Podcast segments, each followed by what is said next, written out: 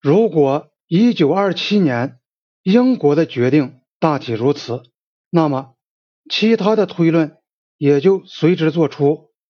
当1954年印度政府着手查对英国的旧档案，以便弄清西段的边界位置时，他们可能发现了一份对阿克塞钦提出要求的建议。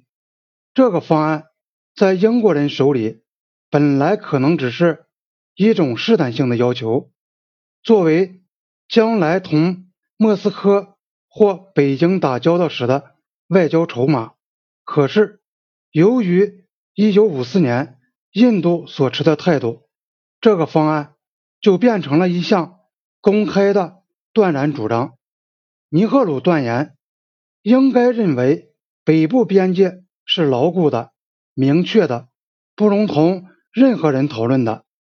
按照上述解释，中印边界争端的核心产生于历史的偶然事件。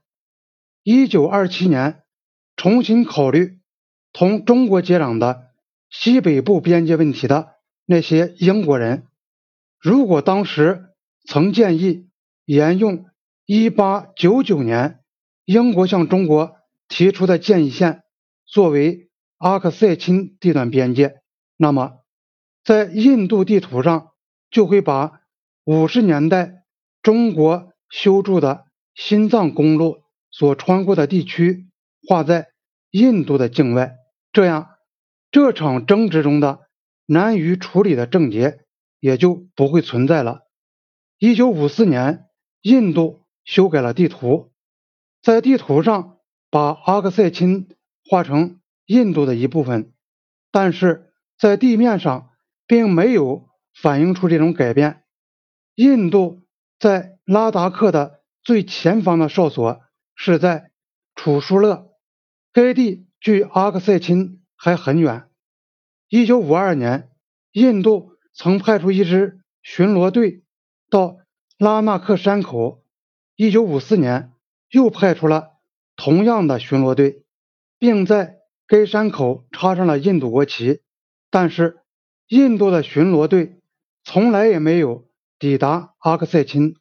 为了贯彻执行尼赫鲁。在备忘录里的指示，印度外交部、内政部和国防部于1954年9月召开会议，以确定有争议的西段和中段的边境地区的位置。这次会议并建议，今后由国防部负责守卫这些边境地区。以前的边境巡逻通常是由。内政部负责，但是陆军提出异议，估计是因为陆军本身的任务也很繁重。当时还是决定，只要有可能，就应把边境哨所推进到有争议的地方。因此，在中段和东段，印度的哨所都向前推进了。印度在中段向前推进，立即引起中国的不满。中国于七月抗议印度军队侵入中国领土，认为印方的这一行动不符合中印两国互不侵犯、友好相处的原则，而这些原则是刚刚写成条文载入盘查希拉协定中的。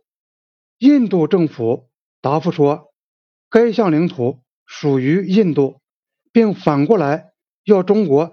尊重五项原则，将其人员撤出。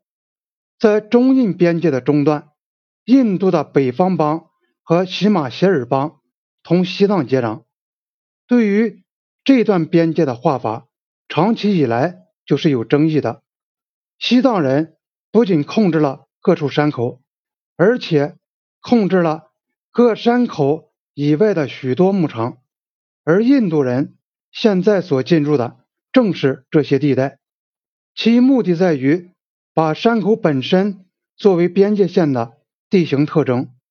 中印双方一到冬天就都撤回去了，所以这就变成了双方每年一度都抢先赶到高原牧场的竞赛。在五十年代中期，中印双方就中断边界问题不断交换外交信件，并于1958年在新德里就此问题进行过会谈，但无结果。它只是一桩边界大争端的前奏和小型彩排，因此没有必要做过细的追溯。然而，有一点值得注意：印度政府指责中国侵略，是因为中国小股部队越出了山口，而事实上，中印双方边防部队发生接触，乃是由于印度军队向前挺进的结果。几年后，尼赫鲁本人在议会里确认了这一点。印度政府。在外交辩论中，坚持说，中国在1954年关于西藏的通商协定中，曾承认边界经过上述各山口，但如上所述，中国却曾明确表示，他们认为这些山口全部是在中国领土以内。最后，印度还有一项颠倒事实的指责，说在。潘查希拉协定的墨字未干之前，就开始试探前进的是中国方面，这是印度指控中国不守信义的罪名之一，几乎全世界都信以为真。印度指控的另一罪名是说，中国明知阿克塞钦是印度的领土，却偷偷摸摸、背信弃义的修筑了一条通过。阿克塞钦的公路，而这就触及了中印边界争端的核心。任何人到了阿克塞钦，都会感到那是个荒无人烟、艰险难行的地段。但是，喀拉昆仑山在中国一方的面貌，同山这边印度一方的面貌大不相同。首先，阿克塞钦对中国比对印度。容易通行的多，有一条古时的商路从和田溯喀拉喀什河而上，到达阿克塞钦，又穿越高原通往西藏，因此阿克塞钦是一条天然通道上的必经之路。尽管这段路程呢是艰险的，从印度那边前往阿克塞钦，要穿越喀拉昆仑山或者。拉达克山脉就困难得多，更重要的是，从那里往别处去，什么地方都走不通。英国在19世纪企图开辟沿枪琛摩河谷而上，穿过阿克塞钦，到达喀拉喀什河的商路，但是没有成功，因为这样的商路比穿越一万八千英尺的喀拉昆仑山口的。